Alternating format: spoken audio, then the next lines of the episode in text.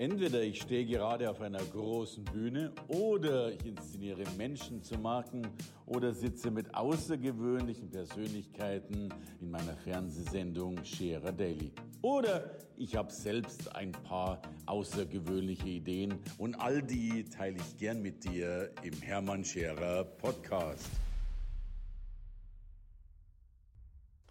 Wir haben immer die Situation, dass wir sichtbar sein wollen, sichtbar sein werden. Und gerade in Zeiten, in denen Qualität allein nicht mehr ausreicht, stellt sich die Frage, wie bin ich denn richtig positioniert? Welche Marke habe ich denn? Und wie kann ich das, was ich habe, sichtbar machen? Am besten sichtbar machen wie ein Leuchtturm, damit ich eben wahrgenommen werde, edel wahrgenommen werde, außergewöhnlich wahrgenommen werde und einfach ins richtige Bild gesetzt werde.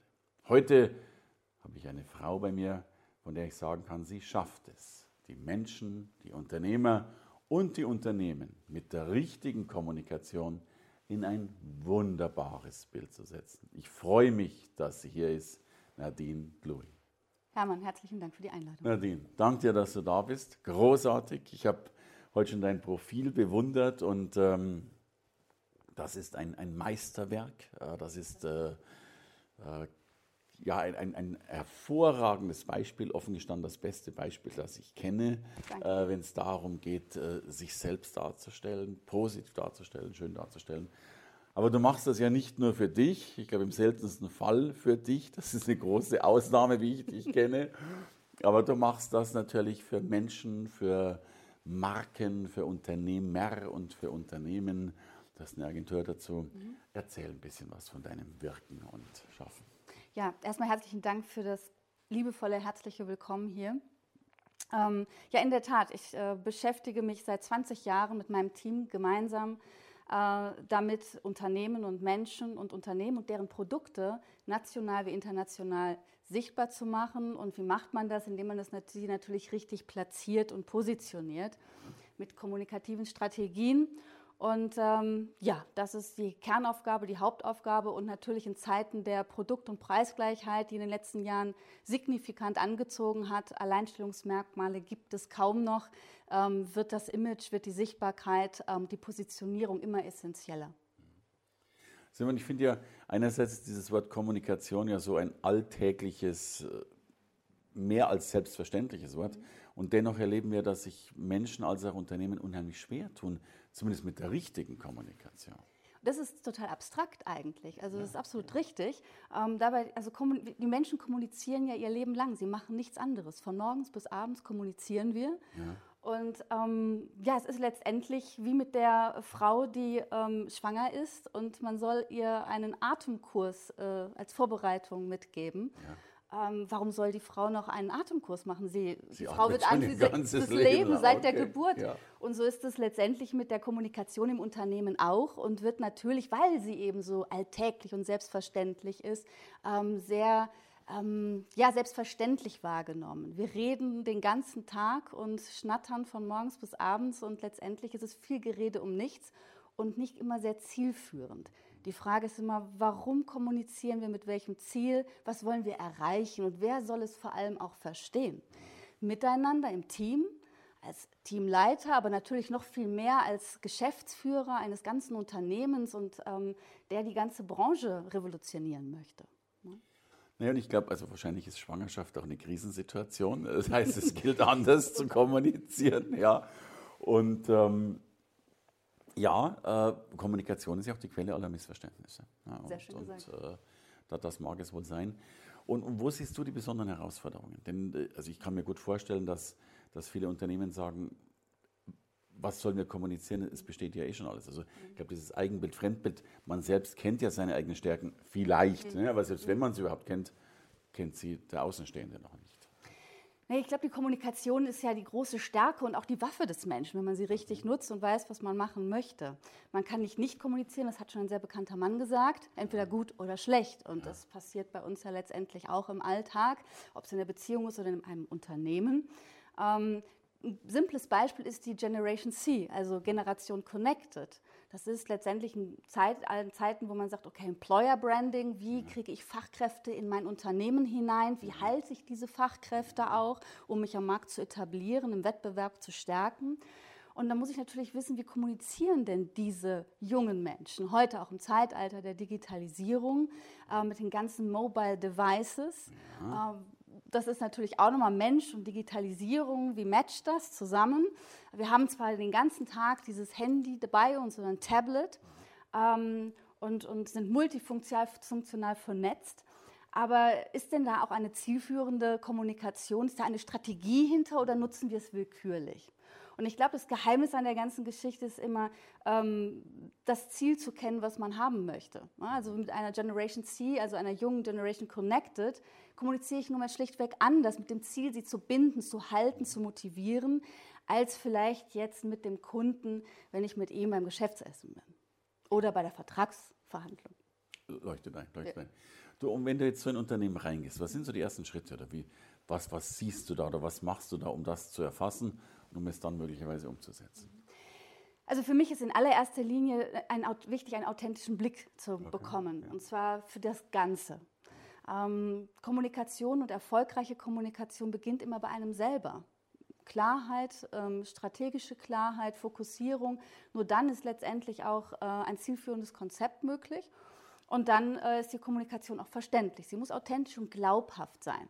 Also wenn ich natürlich nach außen etwas versuche darzustellen und als Kunde rufe ich im Unternehmen an und es widerspricht sich, bin ich irritiert.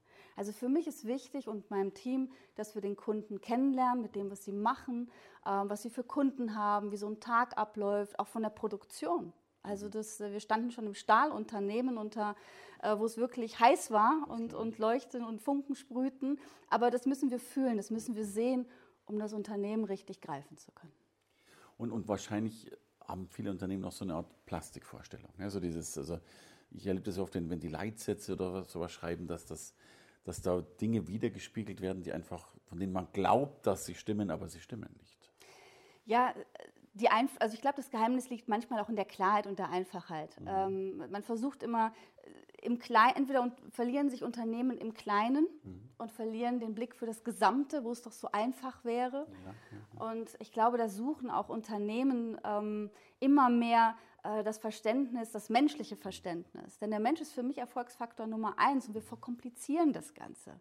Und wenn da so eine gewisse Klarheit geschaffen wird, dann entsteht auch Vertrauensbildung.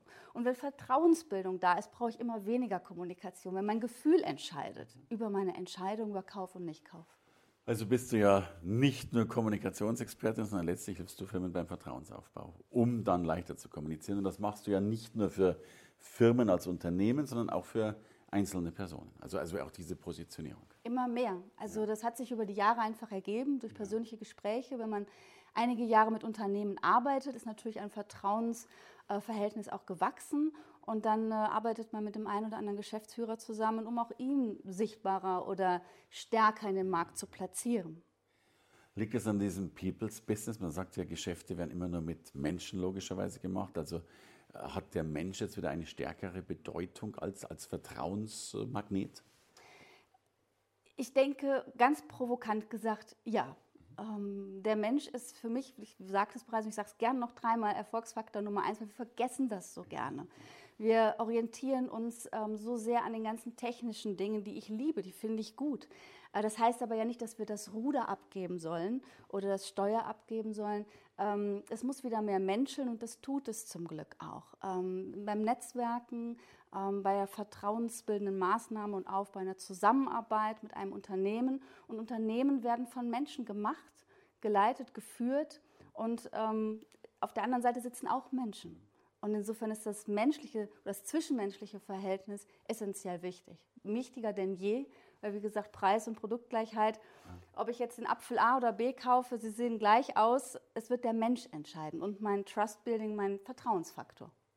Und ich sage immer, Unternehmen sind letztlich nur aus Beton und Stahl und Holz mhm. äh, und haben ja keine Seele, aber die Menschen, die darin arbeiten, machen dann logischerweise die, die Seele aus, die es ausmacht. Das Markengefühl. Genau. Ja, ja, ja. Und ich glaube, gerade in Zeiten der Digitalisierung passiert das wiederum noch mehr, dass wir jetzt wieder den Menschen, jetzt, jetzt beim Unternehmen, die gesagt haben, wir müssen wieder den Menschen, den einzelnen Service-Mitarbeiter und so weiter mhm. äh, mit ins richtige Licht stellen. Mhm. Naja, wenn sich, wenn es Menschen und die Menschen sich wohlfühlen, sei es als Angestellte im Team, dann werden sie kaum das Unternehmen verlassen wollen. Also mir ist es auch als Unternehmerin sehr wichtig in unserem Team. Ähm, wir haben ja, also da, wir haben kaum Krankenstände. Also die, wir sind sehr, sehr motiviert. Ich muss eher die Menschen nach Hause schicken und sagen, alles läuft, alles wird ah. gut. Also ähm, wir kommen klar, wir freuen uns auch wieder, wenn du da bist, dein Platz ist hier. Aber es ist doch schön, gemeinsam etwas zu wirken und gemeinsam was zu erschaffen. Und ähm, dann entsteht auch eine Motivation, die kann man nicht coachen. Ähm, das passiert wirklich, das kommt aus einem Team heraus, aus Überzeugung heraus. Und das passiert beim Menschen, auch okay. wenn es im Businessbereich geht. Ja, ja, ja ich, ich lerne das gerade. Das ist so. Das, ist so. das beherrscht es schon. Alles so gut. Sagen, nein, nein, aber das ist wirklich, das ist eine der großen Fragen, die ich schon häufig hatte. Ich habe viele Unternehmen angeguckt und, und manchmal spürst du ja, da, da steckt mhm. was drin. Und, dann gibt's, und meine Frage war schon lange, machen die das per Checkliste, dass mhm. die so gut sind? Mhm. Äh, und wo ist die Grenze einer Checkliste? Mhm. Oder machen sie es als Mensch? Okay. Äh, und, und ich habe lernen dürfen, äh, der, der Mensch ist da entscheidender, weil er mehr abdeckt als die beste Checkliste. Naja, die provokante Frage, möchtest du dich auf eine Checkliste reduzieren lassen? Ich nicht. Also das ist genauso beim Gegenüber auch. Ne?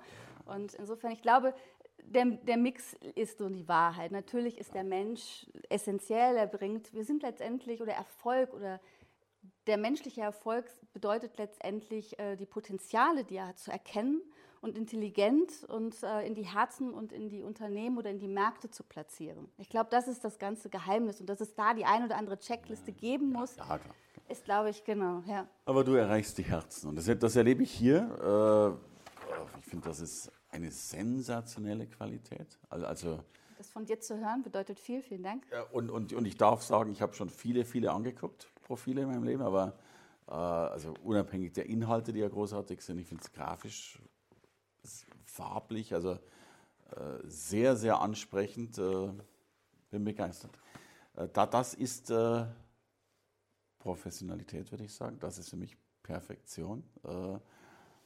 Ist das der, Weg, wie du auch andere Firmen inszenierst? Unbedingt, ja. unbedingt. Und da sind Gespräche unerlässlich, weil es geht ja nicht nur darum, Seiten voll zu schreiben oder bunte Bilder ähm, äh, zu platzieren. Ich meine, wenn du durch die Stadt gehst heute und überall sind Plakatwände.